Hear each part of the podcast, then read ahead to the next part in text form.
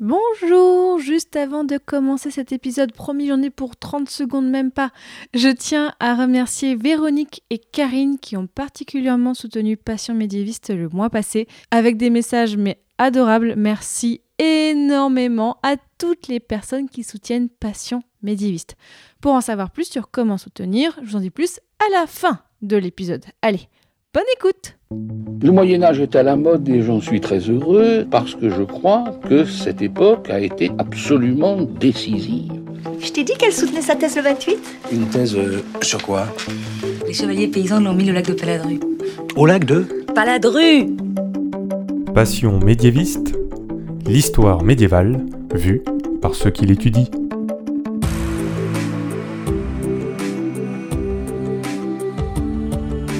Est-ce que vous savez tout du Moyen Âge Mais d'abord, qu'est-ce que le Moyen Âge Vous pensez peut-être à la Dame à la licorne, au Château Fort et à Charlemagne, mais ce n'est pas que ça. En général, on dit que le Moyen Âge est une période de 1000 ans, environ de l'année 500 à l'année 1500. Mais vous l'entendez dans ce podcast, il y a autant de définitions de Moyen Âge que de médiévistes. Je m'appelle Fanny Cohen-Moreau et dans ce podcast, je reçois des jeunes médiévistes c'est-à-dire des personnes qui étudient le Moyen Âge en master ou en thèse, pour qu'ils vous racontent leurs recherches passionnantes et qu'ils vous donnent envie d'en savoir plus sur cette belle période. Épisode 91. Théo et les combattants dans les enluminures, c'est parti. Excuse-moi, mais euh, il y a des gens que, que ça intéresse? Comment peut-on savoir comment on se battait au Moyen Âge? Est-ce qu'on se battait à pied, à cheval, à l'épée ou à l'arc. Alors pour le savoir, nous avons les armes les armures qui ne sont pas revenues, on a les traces archéologiques, on a les traités de combat, d'ailleurs vous pouvez en voir un très beau au musée de Cluny à Paris, on a donc tout un tas de représentations, dont celles qui sont présentes dans les enluminures des manuscrits médiévaux et des très beaux manuscrits. Eh bien, c'est de ce dernier type de représentation dont nous allons parler aujourd'hui dans cet épisode. Et notre guide aujourd'hui à travers les enluminures médiévales, c'est Théo Gigonis. Bonjour Théo. Bonjour Fanny. Théo, je te reçois parce que tu as fait un mémoire, donc deuxième année de master, présenté en 2023 sur le sujet le combattant dans les Bibles illustrées du XIIIe siècle, sous direction de Emmanuel Bain à l'université d'Aix-en-Provence. Et donc, tu étais en master Histoire, Civilisation, Patrimoine, Monde ancien et médiévaux, tout un programme. Donc, avec toi, voilà, aujourd'hui, on va parler de comment étaient représentés les combattants, qu'est-ce que ça veut dire, comment est-ce qu'on peut les interpréter? Déjà, première question un peu rituelle d'un patient médiéviste, pourquoi est-ce que tu as voulu travailler sur ce sujet? J'ai toujours adoré les armes, j'ai toujours adoré les chevaliers et un petit peu cette euh, espèce d'idéal chevaleresque. Mais à côté de ça, ce que je voyais dans le monde de l'évocation médiévale ou de la reconstitution médiévale ne me satisfaisait pas. Lorsqu'on leur posait des questions, c'était des gens très gentils, passionnés, mais qui nous répondaient des réponses, des solutions qui étaient un petit peu euh, à côté de la plaque, j'ai l'impression. Et du coup, j'ai voulu me faire ma propre idée de ce qu'était le combattant au Moyen Âge. Bon, des fois, il y a des gens qui le font bien en reconstitution. Je renvoie vers un épisode que j'avais fait en été 2023 sur la reconstitution. On voit parfois qu'il y a des gens qui s'y connaissent. Toi, tu n'avais pas rencontré des gens où ça t'avait pas satisfait, c'est ça? C'est ça. C'est surtout qu'il y a beaucoup d'évocations qui se dit être de la reconstitution et donc des gens qui prétendent montrer la réalité alors qu'en finalement, ce n'est qu'une euh, imagination du Moyen Âge. Mais est-ce que ce sujet n'a pas déjà été étudié? Il a été étudié, mais plus tardivement. Alors que toi, tu t'es concentré sur le XIIIe siècle. Je me suis concentré sur le XIIIe siècle, notamment à travers le biais des Bibles illustrées. Bon, on va raconter tout ça en détail. Alors déjà, aussi autre rituel d'un médiéviste, on pose le cadre. Donc, raconte-nous, on parle du XIIIe siècle, quel est le contexte historique à cette époque et on est sur quel espace géographique? Nous sommes donc dans la première moitié du XIIIe siècle et en Occident, c'est-à-dire en Europe à peu près à ce moment-là, il se passe beaucoup de choses du point de vue militaire. Et surtout des choses très intéressantes comme le fait qu'il y ait euh, différents États qui se tapent dessus, la bataille de Bouvines par exemple en 1214, mais également des euh, affrontements religieux, comme par exemple la croisade albigeoise, ou alors la croisade euh, du côté des États latins d'Orient. Donc on a effectivement pas mal de choses. Et d'ailleurs, si le contexte du XIIIe siècle vous intéresse, eh bien je peux vous conseiller d'aller écouter l'épisode de Super Joute Royale, enfin mon format qu'on fait sur les rois de France, mais du coup, on évoque pas mal le contexte de l'époque. Alors aussi, Théo, d'habitude, je pose la question des sources un peu plus tard dans le podcast, mais là, vu le sujet, on va en parler dès maintenant. Sur quelles sources est-ce que tu as travaillé pour étudier les combattants? Pour étudier les combattants, je me suis fondé sur des sources iconographiques, donc des images, des illustrations, et ce sont des illustrations de Bibles, de morceaux bibliques. Ma première source, c'est la Bible de Tolède, appelée ainsi parce qu'elle est conservée en Espagne. C'est une Bible moralisée. Cela signifie que sur un folio, on retrouve Donc un sur une page, tout à fait. On retrouve un passage biblique à côté duquel on a un médaillon qui illustre ce passage-là. En dessous, on trouve non pas un morceau de la Bible, mais un commentaire de ce passage-là et une illustration qui illustre ce commentaire, qui l'interprète finalement. Ma deuxième source est la Bible dite Oxford, Paris, London, oh c'est chic comme nom. n'est-ce pas? Parce qu'elle est divisée en trois cahiers qui se trouvent chacun à une de ces trois villes. C'est une Bible qui est, euh, est finalement une quasi-copie de la Bible de Tolède. On les appelle les Bibles jumelles Ce d'ailleurs. qui est cohérent, j'imagine qu'il n'y a pas trop de différence entre les Bibles quand même à cette époque-là? Ça dépend. Celles-ci ont vraiment été réalisées par les mêmes artisans et on retrouve Ah. vraiment les mêmes illustrations D'accord. à quelques détails près. Et Ah. c'est justement ces toutes petites différences, ce jeu des sept différences, qui rend leur comparaison intéressante. Enfin, ma dernière source, c'est la Bible de Maciejowski, qu'on ne présente plus. Alors moi je la connais pas, hein, perso. hein. La Bible de Maciejowski, elle est très intéressante parce que cette fois-ci, il n'y a pas de texte, où ils ont été rajoutés plus tardivement. C'est tout simplement une page sur laquelle il y a quatre morceaux de la Bible qui sont illustrés. Et comment est-ce que tu as fait ton choix de manuscrit? Parce que tu aurais pu étudier les combattants dans plein d'autres sources, dans plein d'autres types de représentations. D'ailleurs, je renvoie vers mon épisode sur les escargots au Moyen Âge, où là, mon invité travaille sur comment sont représentés les combattants face aux escargots dans les marges des manuscrits. Donc là, c'est un peu plus humoristique. Il y a aussi ce type de source quand tu aurais pu étudier. Tout à fait, mais mon euh, directeur de recherche étant spécialiste de la Bible, il m'a plutôt orienté vers ce type de source-là. De plus, c'est plutôt intéressant parce que souvent on oppose religion, l'Église et les combattants, et cette fois-ci on a vraiment cette fusion de deux cultures qui est plutôt représentative de l'époque. Bon, là, je pense qu'effectivement, on a bien compris le contexte. Alors, raconte-nous, Théo, comment sont représentés les combattants dans les manuscrits? Alors là, j'ai 15 000 questions que je peux te poser. Déjà, je te laisse répondre à celle-là et après, on verra pour la suite. Et bien finalement, c'est la question la plus difficile à répondre, Ah parce bon? qu'il y a plein de choses à dire. Vas-y, je t'écoute. Tout d'abord, il n'y a pas un combattant, il y a des combattants, évidemment. On retrouve tout un tas de personnages, et il faut d'abord définir ce qu'est un combattant. La façon dont j'ai défini un combattant, c'est un individu qui porte une arme et qui s'en sert, ou non, pour aller agresser un autre individu. À partir de là, il y a de nombreux types de personnages qui apparaissent, qui vont venir se battre ou s'opposer à euh, d'autres euh, cultures ou d'autres groupes de personnages. Donc, on a quel type de combattants dans ces enluminures?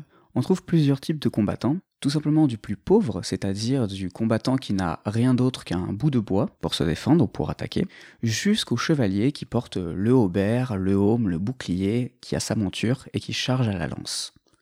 On a toute une panoplie de personnages, tels que par exemple l'archer, le frondeur, le sergent d'armes tout simplement qui est censé tenir la ligne face à l'armée adverse, etc.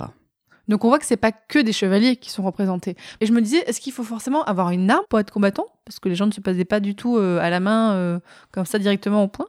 Les gens se combattaient à la main juste au point, mais dans un autre contexte que le contexte de la guerre. Et c'est celui-ci, sur ce dernier, sur lequel je me suis penché. Dans le cadre de mes sources, je me suis concentré sur une partie de l'Ancien Testament. Cette partie-là, c'est le premier livre de Samuel, qui nous raconte la naissance de Samuel en tant que prophète, le fait qu'il élève le roi Saul en tant que roi des Israélites, donc roi de Jérusalem, jusqu'à sa mort.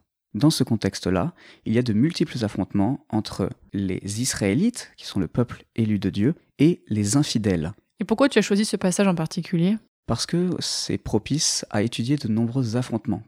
Notamment lorsque c'est illustré, ça nous permet de voir de nombreuses armes, et aussi comment est-ce que cette violence, comment la mort, le combat, est représenté dans ces sources-là. Il n'y a pas d'autres passages que tu aurais pu étudier? J'ai étudié dans un cadre plus large en Master 1, mais afin d'avoir des analyses plus profondes, j'ai préféré circonscrire le sujet. Et donc, quelles scènes sont représentées? On peut voir trois types de scènes dans lesquelles il y a de la violence et ce qu'on pourrait appeler des combattants. Il y a tout d'abord de la violence en civil, on voit des personnages qui sont habillés comme au quotidien mais qui possèdent une épée ou une hache. Le deuxième type de scène que l'on a, c'est une exécution, c'est-à-dire que le personnage est sur le point de se faire décapiter. Ah oui, quand même. Et enfin, on a la scène de bataille. On a deux groupes en armes qui s'opposent. Et comment est-ce qu'ils sont représentés? À quoi est-ce qu'on les reconnaît, par exemple, sur euh, statut social? On reconnaît un personnage et son statut social au niveau de l'armement qu'il porte. Évidemment, ceux qui sont le mis à l'honneur, ce sont les chevaliers. On a des éléments qui permettent d'identifier ces personnages en tant que chevaliers, comme par exemple le haubert, le haume, l'écu, et même d'ailleurs les éperons. À côté de ça, on a des personnages qui sont beaucoup moins euh, bien équipés, comme par exemple des sergents d'armes, et on voit notamment une représentation d'un gambison, dont on a très peu de sources archéologiques. Quoi? Un gambison. Un C'est quoi? gambison, c'est un habit matelassé que l'on peut utiliser pour porter une cotte de maille par-dessus. Selon certaines hypothèses, c'est également l'armure, tout simplement la protection de base du combattant, afin qu'il n'y ait pas tout simplement en tissu. Et donc, qu'est-ce qu'on a comme armes différentes qui sont représentées? On a plein d'armes différentes. Pour quelqu'un qui étudie les objets matériels, c'est un plaisir. On a tout type d'armes, du poignard à l'épée, à la hache. On a plein d'armes d'ast. Les armes d'ast, un bout de fer que l'on a mis au bout d'un bâton pour avoir plus d'allonge. L'arme par excellence, c'est la lance, mais on peut aussi avoir ce qu'on peut appeler des couteaux de brèche, des pics, des sacs-buts, etc. Des quoi? Des- Des sacs-buts. C'est quoi des sacs buts? Des sacs-buts, c'est une arme, c'est une pointe à laquelle on va ajouter un crochet. On va donc saquer l'ennemi, le tirer vers soi. C'est pour ça qu'on dit on ne peut pas saquer quelqu'un, on ne peut pas Ah l'approcher, et on le bute. C'est là d'où ça vient? Oui. Ah On apprend des choses. Mais donc, ces représentations, est-ce qu'elles sont fidèles à ce qu'étaient les combattants à l'époque, au XIIIe siècle? Eh bien, ça dépend. Dans une large majorité, j'ai envie de te dire oui, les combattants sont justement faits pour que les combattants du XIIIe siècle s'identifient à eux. Oui, parce qu'en fait, comme ils représentent la Bible, on aurait pu essayer de faire preuve d'invention pour faire comme à l'époque. Mais en fait, là, c'est comme au XIIIe siècle. Tout à fait. Je pense justement que les combattants israélites, donc ceux qui sont censés être élus de Dieu, sont l'archétype des combattants du XIIIe siècle. On y retrouve vraiment le chevalier euh, typique, mais aussi le sergent d'armes, l'archer. Ce qui est intéressant pourtant, c'est que les méchants, on pourrait dire, les infidèles, eux, n'ont pas le même équipement. Ils ont quoi comme équipement? Ils ont un équipement, j'oserais dire, un petit peu obsolète, justement pour marquer la différence entre les deux camps. Selon les hypothèses que j'ai pu faire au cours de la rédaction de mon mémoire, je pense que la différence entre ces deux groupes, elle est volontaire, justement pour que le lecteur s'identifie à un groupe, le groupe des chevaliers, comme s'ils continuaient le même combat, le combat du bien contre le mal. En effet, les méchants, les mauvais, les infidèles ont un équipement qui est plus ancien. Typiquement, ils vont avoir des casques à nasal, ils ne vont pas avoir le même type de bouclier, ils vont avoir plutôt des rondaches. Si bien que ça fait vraiment deux camps, l'un contre l'autre. Et d'ailleurs, lorsqu'on regarde euh, les différents affrontements, c'est un affrontement total. Il n'y a pas de nuance. On cherche à exterminer l'ennemi, on ne cherche pas à lui laisser une chance de s'en sortir. Donc, tu as dit, il y a différents types de combats qui sont représentés. Euh, Mais explique-nous, bon là, on est à l'oral. Donc, tu vas devoir nous décrire qu'est-ce qu'on voit sur ces enluminures. Parce que là, on est plutôt sur de la 2D en termes en représentation, c'est ça? Tout à fait. Pour autant, on peut trouver un petit peu de 3D, dans le sens où il y a de la perspective déjà. Ah, donc on trouve la perspective dans les enluminures au XIIIe siècle, c'est bien de le dire. Tout à fait. Justement, on en trouve parce qu'on voit plusieurs plans de personnages. Et ce qui est très intéressant, c'est que les chevaliers, qui sont le combattant par excellence, occupent systématiquement le premier plan. Bien que pourtant ils sont plutôt en minorité sur un champ de bataille, dans le cas de ces illustrations-là, on ne voit que. À l'arrière, par contre, justement dans les petits détails, c'est à ce moment-là qu'on peut observer les sergents d'armes, ou plutôt les euh, combattants qui ont une position sociale moins élevée. Sur le folio 41 de la Bible de Maciejowski, par exemple, dans la partie basse de l'illustration, qu'on mettra d'ailleurs sur le site, Oui, bien sûr. on voit au milieu de l'image un cavalier qui charge à la lance baissée. Ce cavalier-là, ce n'est pas n'importe qui, c'est le roi des Israélites. En effet, cette technique-là, qui est vraiment l'apogée de la chevalerie française à ce moment-là, la charge à lance baissée, elle n'est réservée qu'à des personnages extrêmement prestigieux. C'est systématiquement un roi ou un personnage extrêmement riche qui va te représenter dans cette position-là. Par contre, en arrière-plan, on va voir tout un autre tas de personnages, des chevaliers plus divers qui portent des armes différentes. On voit par exemple des haches, on voit des euh, lances, on voit également le fauchon de Maciejowski qui est une inconnue. Le fauchon de Maciejowski, c'est un objet dont on n'a pas de source archéologique, qui n'apparaît que dans cette source-là. C'est un type d'arme très précis, c'est ça? Exactement, mais on ne sait pas ce que c'est. Il apparaît à plusieurs reprises, euh, le plus souvent en arrière-plan, donc on ne sait même pas à quoi il ressemble vraiment. Et les quelques fois où il apparaît en premier plan, où on voit l'objet dans son entièreté, il apparaît sous différentes formes, parfois une main, parfois deux. L'hypothèse que j'en ai faite, c'est que c'est une arme de récupération, peut-être une épée brisée que l'on a montée sur un manche. Ce que j'aime beaucoup dans ces enluminures, c'est qu'il y a vraiment une impression de mouvement qui s'en dégage. Parce que là, pour auditeurs, auditrices, pour vous dire, vraiment, quand on voit le miniure, c'est très fouillis, il y a plein de couleurs, il y a vraiment plein de personnes donc, qui se battent un petit peu dans tous les sens. On voit des personnes à terre, on voit des personnes debout, à cheval. Donc il y a vraiment une impression de bataille, comme tu as dit tout à l'heure, en fait, de, de conflit et de guerre totale entre les personnages. Tout à fait. Ce que l'on voit dans l'illustration, c'est tout simplement que le personnage sort de sa case. En réalité, l'illustration est faite telle qu'on a l'impression qu'il y a quatre cases. Mais dans le cas des affrontements, la plupart du temps, le groupe du bien est sur la gauche et il vient envahir la position des méchants qui, elles, se trouvent sur la case de droite. C'est exactement ce que l'on voit, et d'ailleurs, ça représente un moment très précis de la bataille. Est-ce que tu pourrais me dire ce que tu vois ici? Alors je vois ce que tu as dit, donc effectivement, on voit le, camp de gauche, donc avec le roi qui se bat contre ceux de droite, mais on voit qu'en fait, j'ai l'impression que le camp de droite, ils sont un peu tous en train de défaillir, ils sont en train d'être battus, c'est ça? Exactement. Le moment précis qui est représenté, c'est la débandade. La débandade, c'est le moment le plus meurtrier d'une bataille, et c'est justement là où les chevaliers peuvent briller. C'est le moment où ils vont tuer le plus d'adversaires, où ils vont capturer le plus d'adversaires, et donc, qui dit capture, dit prendre leurs affaires, s'enrichir. Oui, c'est aussi peut-être faire des otages. Exactement. D'ailleurs, contrairement à ce que l'on peut voir dans les illustrations, ici on voit plein de personnages morts, on voit d'ailleurs des hauts et des hauberts brisés, on y reviendra, un chevalier a peu de chances de mourir au XIIIe siècle. Comment ça se fait? Tout simplement parce qu'il a un équipement très protecteur, pour commencer, et surtout parce qu'un chevalier mort ne rapporte pas d'argent. Et l'argent, c'est très important au Moyen Âge, bon, à toutes les époques, mais on en parle souvent, donc là, effectivement, tu dis, ils sont capturés. Ils sont capturés et rançonnés. C'est déjà une histoire d'argent, la guerre. Tu l'as déjà un petit peu dit, mais j'ai l'impression que ces positions de combat sont plutôt réalistes, celles qui sont représentées Ça dépend, encore une fois. Il y a plusieurs choses intéressantes. D'abord, on peut voir que dans la plupart du temps, la façon dont les armes et les objets sont tenus sont réalistes. Du point de vue corporel, les gardes prises par les chevaliers, les façons dont ils tiennent leurs armes sont réelles. Pour autant, on a de nombreux topoi, c'est-à-dire de nombreux lieux communs qui viennent de la littérature et qui s'imposent aux illustrations. Typiquement, on voit que les chevaliers n'ont aucun mal à traverser les haubers, ils n'ont aucun mal à découper leur adversaire en deux, alors que pourtant ils portent la meilleure protection de l'époque. Ça, c'est un topos, un lieu commun qu'on retrouve très très facilement dans les chansons de gestes de l'époque. Et est-ce qu'il y a des types de représentations qui t'ont étonné ou qui en fait détonné parmi ton corpus? Quelques-unes, oui, tout à fait. Pour commencer, il y a... ce qui est intéressant, c'est qu'on voit des personnages qui ne sont pas des combattants qui ont des armes. Et ça, c'est très intéressant parce que ça nous montre qu'une arme, ce n'est pas seulement un objet pour taper son copain. C'est aussi un objet qui incarne quelque chose, qui symbolise quelque chose. Typiquement, on a une illustration où l'on voit Jésus qui vient taper sur les méchants diables. Qu'est-ce qu'il fait là, Jésus euh, Qu'est-ce qu'il fait là à cette époque-là? En fait, comme je l'ai dit, on a un médaillon qui illustre un passage biblique et en dessous, on a un médaillon interprétatif. On voit David qui vient libérer les femmes et les enfants israélites qui avaient été capturés par des infidèles. En dessous de ce médaillon-là, on a un médaillon interprétatif qui montre Jésus qui libère les gentils, les bons, les élus, de la bouche du diable. Et derrière lui, on voit une personnification de l'Église.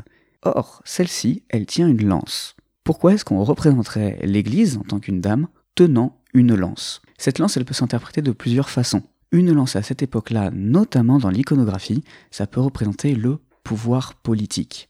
Il me semble dans cette illustration-là que voir l'Église avec une lance, c'est pour montrer que cette dernière ne se laisse pas faire. Elle a du pouvoir, elle le sait, elle compte bien sauver les siens. D'ailleurs, je me demandais, là tu parlais d'une représentation d'une femme, donc là c'est une allégorie, mais est-ce qu'on a des représentations de femmes combattantes dans ces manuscrits-là? Malheureusement pas dans ces manuscrits-là.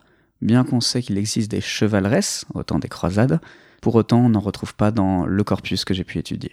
Et j'ai l'impression aussi, si on compare par exemple aux illustrations dont on a parlé avec les escargots, où là les chevaliers étaient un petit peu moqués, donc ils étaient un petit peu euh, effrayés, tout ça, là dans ce que tu as étudié, ils sont représentés un petit peu sérieux. Les chevaliers, oui, ils sont sérieux. Pour autant, ils sont quasiment toujours comparés à des bons personnages ou à des mauvais personnages. On a encore cette dualité euh, de bien et mal. Tout à fait. Ce n'est pas parce qu'on est un chevalier d'Occident qu'on est quelqu'un de bien. Et ça, ils le savent.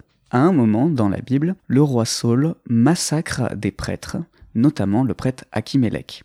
En dessous de ce médaillon-là, un médaillon interprétatif vient critiquer justement les chevaliers, notamment un épisode historique. Ce que l'on voit, c'est un groupe de chevaliers massacrer un archevêque. Ça doit te dire quelque chose peut-être. Hmm, oui, ça me dit quelque chose. Est-ce que tu peux nous en dire plus? Tout à fait. Dans le texte qui est à côté de ce médaillon, il est bien cité que le roi anglais, Henri II, pour ceux qui ne l'auraient pas reconnu, a massacré l'archevêque de Canterbury. C'est une critique directe à cet événement-là. Et d'ailleurs, on voit sur le bouclier du chevalier probablement le blason de Henri II. Donc là, en fait, les enlumineurs pouvaient faire des critiques à leur époque et référence à leur époque directement. Probablement. Ce qui est intéressant, c'est que cette Bible-là était censée être offerte au roi espagnol. Mais, Ah. mais dans la copie, qui est à peu près cinq ans après, qui elle était offerte au roi d'Angleterre, le blason n'est plus le même. Probablement pour ne pas vexer le roi d'Angleterre. Attends, où tu vas? Tu te trompes de chemin Tu ne sais même pas jouter Ça demande surtout du cran pour encaisser les coups, et il faut savoir les porter. Le cran, j'en ai. Et la technique, j'ai un mois pour l'apprendre. Et puis, il y a l'épée. Trouvez-moi celui qui la manie mieux que moi. À l'entraînement, peut-être. Je te répète que tu n'es pas noble de naissance. Eh bien, nous mentirons. Comment les nobles ont-ils acquis leur noblesse au départ, hein? Ils l'ont acquise à la pointe d'une épée. J'en ferai autant avec une lance. Avec une lance émoussée Quelle importance Un homme, s'il le veut assez fort, peut changer son étoile. Et je ne veux pas rester toute ma vie à rien du tout. On vient d'entendre un extrait du film Chevalier, qui est sorti en 2001, donc qui parle des valeurs de la chevalerie et du statut de chevalier. Alors raconte-nous quelles images de la chevalerie se dégagent de ces enluminures Eh bien, on a une vision euh, très courageuse, tout simplement, des chevaliers. On sait que ce sont des aristocrates, et surtout, ce sont des aristocrates qui se définissent par le rôle de chevalier. Il y a cette espèce de dualité, on est chevalier parce qu'on est aristocrate, on est aristocrate parce qu'on est chevalier. Il faut mériter son statut. Et ça se voit dans les iconographies. Mais pourtant, au XIIIe siècle, là, on est juste après ce qu'on a appelé l'âge d'or de la chevalerie, c'est ça? Tout à fait. Et ça se sent d'ailleurs. Ça se sent parce que la façon dont les combats sont représentés nous montre qu'est-ce qu'un combat selon un chevalier. Sur un champ de bataille, les combattants, même si on les met en avant, ils ont un rôle auxiliaire. Ils n'interviennent qu'à un certain moment. Et c'est pas très plaisant pour les chevaliers d'entendre ça. Donc, ce qu'ils vont représenter dans ces iconographies-là, c'est le moment où ils brillent. C'est le moment du duel. En effet, dans les iconographies qu'on peut voir dans ces sources-là, les combattants ne se battent jamais à plusieurs contre un. Ça va toujours être du duel. C'est toujours être du un contre un. Et il y a un moment très précis dans la vie des chevaliers où on ne fait que du un contre un. C'est les tournois? Exactement. Ce qui est représenté, ce n'est pas une bataille, ce sont des tournois. Lorsque l'on regarde la charge à la lance baissée, elle est faite d'une certaine façon. La lance qui passe sur la côté gauche de la tête de la monture, comme s'il y avait une lisse entre les deux personnages. Donc là, on a un petit mélange entre les batailles et les tournois de chevalerie au niveau des représentations. Tout à fait, parce que c'est comme ça que les chevaliers s'imaginent combattre. D'ailleurs, il y a une autre modalité intéressante dans les affrontements qui sont représentés. J'ai dit qu'il s'agissait que de duels, mais il ne s'agit en réalité que de montrer sa force. Qu'est-ce que je veux dire par là? Que les combattants ne se défendent jamais. Il n'y a aucun moment où on voit un chevalier utiliser son bouclier. On utilise son arme pour défaire l'adversaire, mais on ne pense pas à sa propre survie. Je me suis posé la question de pourquoi avoir euh, cette représentation-là, et une des réponses que j'ai pu trouver, c'est parce qu'on est dans un contexte de croisade, où ce sont les gentils, les bons, qui affrontent les mauvais. Or, à ce moment-là, le pape, dans le cadre des croisades, offre la rémission des péchés à tous ceux qui vont mourir pour le bien. Qu'est-ce que ça veut dire? Ça veut dire que tous les chevaliers qui meurent au combat pour le Christ iront au paradis. Il n'est donc pas nécessaire d'avoir peur de mourir. Mais ce qui est intéressant aussi, et ça tu l'as un petit peu dit, je veux bien qu'on revienne là-dessus, c'est que ben, les chevaliers au Moyen Âge, c'était un très faible pourcentage de la population. Je crois que c'était, je ne veux pas dire de chiffres dont je ne suis pas sûre, mais donc finalement, quand on parle des combattants, ben tu l'as dit, on a quand même en grande majorité dans les batailles, dans les combats, des gens à pied, des gens qui sont pas des chevaliers. Et là, pourtant, dans Titan Luminure, finalement, ce sont des gens plutôt secondaires. Et ce sont les chevaliers qui sont mis en avant. Est-ce que c'est aussi parce que ce sont les chevaliers qui lisent ces manuscrits? Oui, tout à fait. On voit les combattants de seconde zone, on pourrait dire, dans des scènes qui ne sont pas des scènes de combat. On peut les voir, par exemple, lorsqu'on voit des caravanes se déplacer, lorsqu'on voit un camp de militaires qui sont au repos. Là, il y a une foule de détails très intéressantes pour ceux qui le souhaitent. Typiquement, on peut voir des chevaliers au repos, qui portent la côte de maille et qui ne portent pas le haume, mais plutôt le chapelle de fer. Le chapelle de fer, c'est un espèce de casque qui ressemble à une casquette, finalement, et qui est très apprécié par les chevaliers dans le cadre pacifique parce que ça leur permet de se protéger du soleil, ça leur permet d'avoir un tant soit peu de protection en cas d'attaque surprise, tout en ayant les moyens de respirer, parce que respirer sous un homme, bon courage. Ce qui est très intéressant, c'est que dans les Bibles moralisées, il y a une espèce d'identification entre tous les personnages, qu'ils soient chevaliers ou non. Les combattants ne sont pas forcément représentés avec les atouts de la chevalerie, ils n'ont pas toujours un haubert, ils n'ont pas toujours une monture, on a l'impression que tous les combattants sont les mêmes, comme si le frondeur, l'archer ou le chevalier étaient le même personnage. Une des façons qui peut expliquer ça, c'est probablement que dans ces Bibles-là, les Bibles moralisées, tous les combattants sont des combattants du Christ. Ils sont tous pour le bien, contre le mal. Il y a vraiment ce jeu d'identification. Oui, il n'y a pas de grande différence physique entre les personnages, en fait. Il n'y a pas des roux, des blonds, des bruns. Ils ont tous un peu la même tête. Exactement. Il y a quelques détails qui nous permettent de différencier les personnages, mais ça reste finalement pas très important ou secondaire.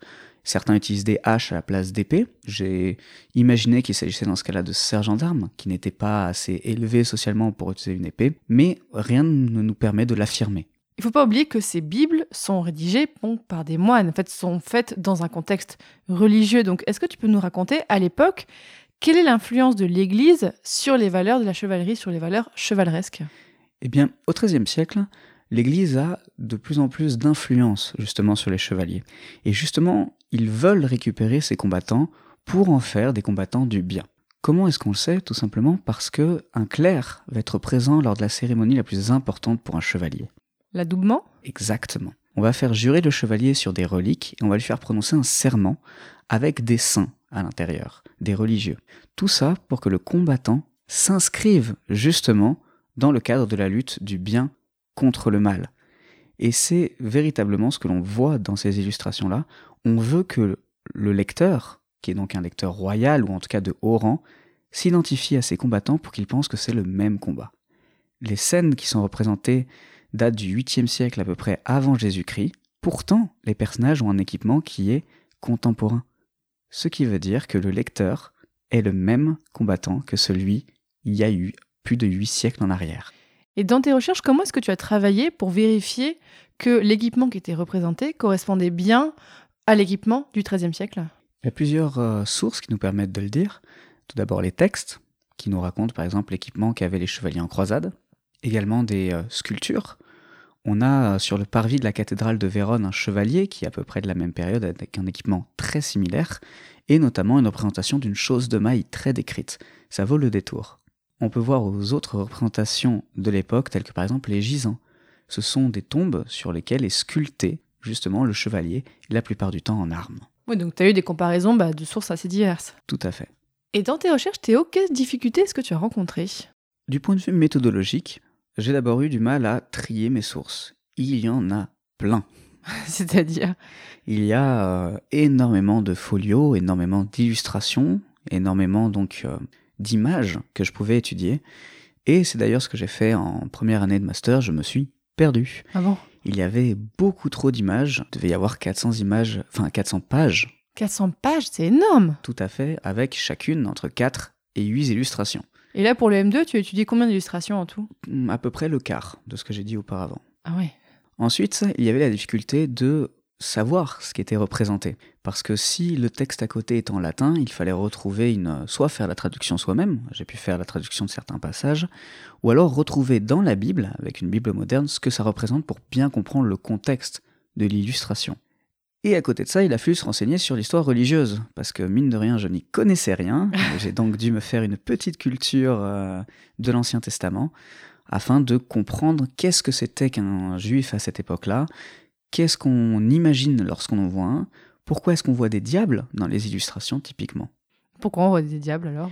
Justement pour comparer les bons et les mauvais. Ce sont ceux que l'on va punir, ce sont ceux qui ne méritent pas d'avoir le paradis, et ils sont souvent vivement critiqués. D'un point de vue plus humain, je dirais que cette deuxième année de master était particulièrement difficile. Elle était difficile parce qu'on se sent, comme l'a dit euh, plusieurs de tes euh, intervenants, on se sent seul on se sent très seul parce qu'on a plein de temps pour rédiger quelque chose dont on ne connaît pas la fin. Et c'est particulièrement perturbant de faire un travail sans savoir où on se dirige. D'autant plus qu'on a souvent euh, des hésitations quant à l'année suivante. On ne sait pas ce qu'on va faire. Est-ce que ça vaut le coup d'aller jusqu'à là? À quel point est-ce qu'il faut se presser? Etc. Ça mettait un espèce de stress un peu permanent qui rendait l'expérience difficile. Disons qu'on est content d'avoir fini. Et justement, depuis que tu as fini ton mémoire, qu'est-ce que tu fais? Eh bien, euh, j'ai eu la chance euh, de rencontrer quelqu'un qui m'a embauché. Actuellement, je travaille pour la société ACTA, que tu connais peut-être. Bah, pas du tout, non. La société ACTA, c'est une euh, société de médiation culturelle. On va intervenir dans des établissements scolaires ou dans le cadre de festivals historiques. Et on va présenter à travers des ateliers l'histoire, notamment l'histoire antique. Et notre spécialité, c'est les combats de gladiateurs. Ah, donc tu es encore dans les combats quand même. Tout à fait. Mais du coup, comment, enfin, ça m'intéresse aussi, comment est-ce que tu as été recruté par cette agence? Tu avais déjà commencé à travailler là-dedans? Tout simplement parce qu'en deuxième année de master, on nous demande de faire un stage professionnel. En plus du mémoire? En plus du mémoire. J'avais jamais entendu que c'était possible d'avoir des masters comme ça. Tout à fait, je sais que ça se fait dans plusieurs universités. Et donc, tu as dû faire un stage avec eux, c'est ça? J'ai fait un stage sur euh, la gladiature et euh, à terme de mon master, on s'est entendu avec M. Brice Lopez. Il m'a proposé de venir euh, faire des combats de gladiateurs avec lui. Attends, tu fais des combats de gladiateurs? Tout à fait. Ce ne sont pas des combats scénarisés, ce sont des vrais combats, comme on pourrait le voir euh, dans le cadre d'un combat de boxe. Oh waouh Mais du coup, est-ce que tu t'inspires de ce que tu vois dans les manuscrits médiévaux? Parce que bon, c'est un peu anachronique, mais quand même. C'est plutôt l'inverse. En fait, M. Brice Lopez travaille sur la gladiature depuis 30 ans pour reproduire à travers les iconographies les combats tels qu'on pouvait les voir. Et je m'inspire de ce protocole-là justement parce que je compte faire une thèse sur le combat médiéval. Ah oui, tu as envie de faire une thèse là-dessus? C'est ça, tout à fait. Mais là, j'imagine que ça a déjà été beaucoup étudié aussi comme sujet, le combat médiéval.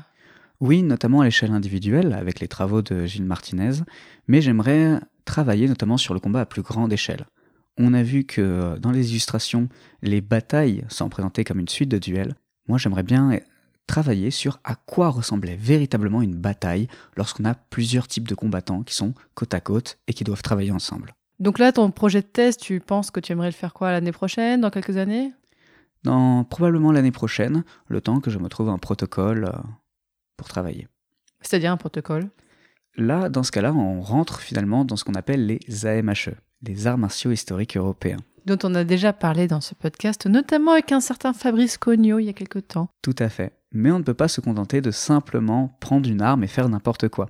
Il faut définir un protocole, c'est-à-dire étudier les sources, rétablir des mouvements, savoir quel objet on utilise et comment est-ce qu'on le représente à l'échelle humaine. Et donc là, est-ce que c'est une thèse d'histoire que tu comptes faire? Oui, tout à fait. Ça rentre dans ce contexte-là. en attendant qu'on puisse lire ta thèse dans quelques années, est-ce que tu aurais peut-être un conseil de lecture, grand public ou de contenu qui serait intéressant pour parler du combattant au Moyen Âge? Alors c'est très difficile de trouver un ouvrage euh, qui euh, est entre euh, l'analyse historique très très dure, un peu difficile à lire, et des ouvrages plus léger mais qui disent du coup quelques bêtises, à la place, je vais te recommander une chaîne YouTube. Une chaîne YouTube Oh, dis-moi tout. C'est celle de Nathanael Dos Reis et la chaîne YouTube ah. s'appelle Nat Explorateur de l'Histoire. Mais il a un compte Instagram aussi, ce monsieur. Tout à fait. C'est justement un monsieur qui étudie de façon scientifique le combattant au XIIe siècle, mais qui est sur les réseaux, on pourrait dire. Il cherche justement à diffuser les informations au plus large, notamment à travers Instagram et sa chaîne YouTube. Je crois que j'aimerais bien le recevoir un jour parce qu'en plus, il s'est lancé dans une thèse, je crois. Tout à fait, depuis l'année dernière. Hmm, et il est très gentil. Ah bah écoute, euh, voilà. Bon là, j'étais déjà reçu sur les combattants au XIIIe siècle, donc peut-être qu'avec lui, il faudra que je trouve un autre angle. Bon, on verra. et justement, pour finir ce podcast, Théo, est-ce que tu aurais un conseil de sujet qui mériterait d'être étudié, un petit peu comme si tu passais le relais à de futurs chercheurs et chercheuses? Tout à fait, j'ai eu euh, deux trous, on va dire, dans mon mémoire, des choses que je n'ai pas pu étudier parce qu'il n'y a pas de recherche à ce sujet-là. Ces sujets, ce serait celui de l'espion, le rôle de l'espion dans le contexte militaire. Ah, il y a un livre qui vient de sortir sur le sujet qui est fait par un de mes anciens invités. Je ne savais pas, mais du coup, je suis curieux de le lire. Ah, mais j'ai fait. Ah, t'as pas écouté tous mes épisodes alors Parce qu'on avait fait un épisode sur l'espionnage pendant les croisades. C'était mon invité Valentin Baricot, que j'avais reçu en épisode 25 il y a fort longtemps. Eh bien, il a sorti un livre il y a pas longtemps aux éditions Passé Composé sur l'espionnage au Moyen Âge. Donc là, euh, après, j'imagine qu'il y a peut-être encore des choses à faire, mais là, ben, je pense qu'on peut renvoyer vers ce livre sur ce sujet-là. Eh bien, ça me fera un petit peu plus de lecture.